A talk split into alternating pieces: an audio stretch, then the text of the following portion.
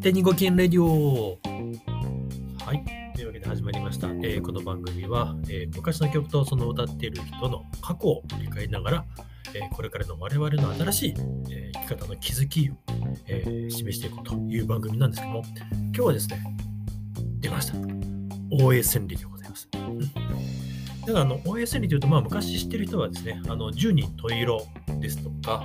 えー、かっこ悪い振られ方ですかね。なんかいろいろ思い出される。まあ、どちらかというとトレンディー俳優みたいなのもやってて、ちょっとチャラいなみたいな、えーイメージがあると思うんですけども、この大江千里さんですね、私も実際、えーずっと、まあ、あの昔から聞いておるんですけども、まあ、いろいろあの若い頃から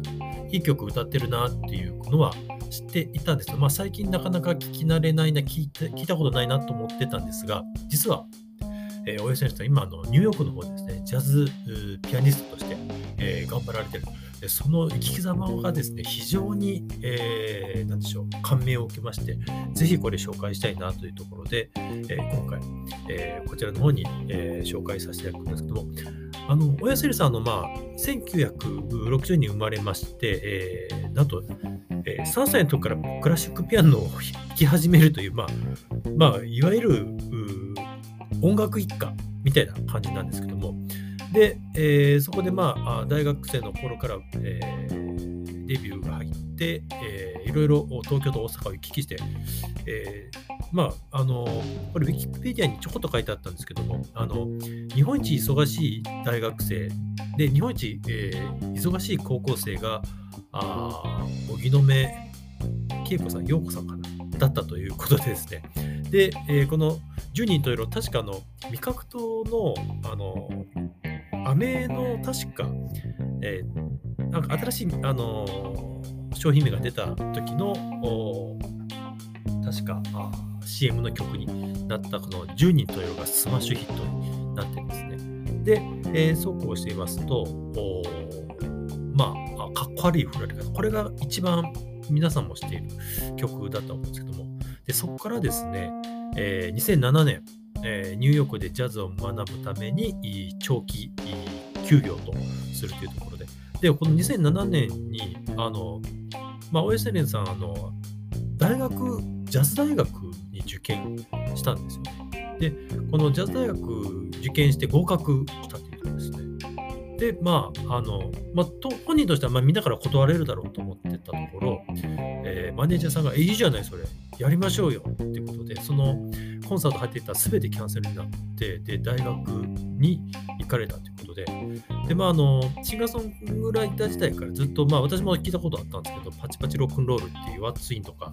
あの、おやさりさん、私も昔高校生とか大学生とか見たことあるんですけども、本当はジャズピアニストになりたかったってことはずっと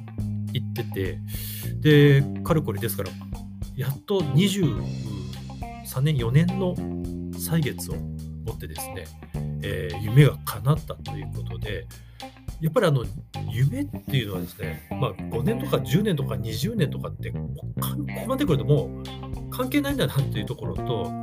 やっぱり自分がそのずっとやりたいっていうところをこう人に言い続けてると、えー絶対そういうふうになってくるんだなっていうのが非常にあのこの大江千里さんの生き様最近なのであの今実はあの海外といいますかそのアメリカの方でもそのジャズの方でかなり有名になってるというで、まあ、最初かなりでここにも書いてあったんですけど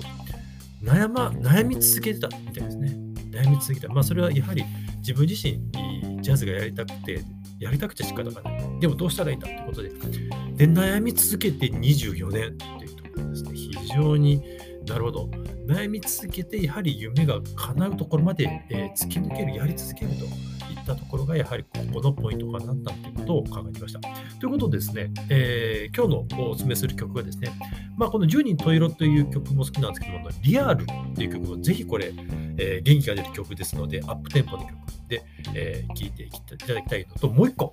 もう一個聴いていただきたいんですよね。あのグローリーデイズ、これもあの実は OSL さんの中の隠れた名曲と言われているんですよ。このグローリーデイズ。で、その後にですね、えーかっこ悪い振られ方が、まあ、あるんですけども、実はそのかっこ悪い振られ方の前にですね、いろいろおいいいい名曲が入ってたというところで、で、この応援選手さん、ずっとこの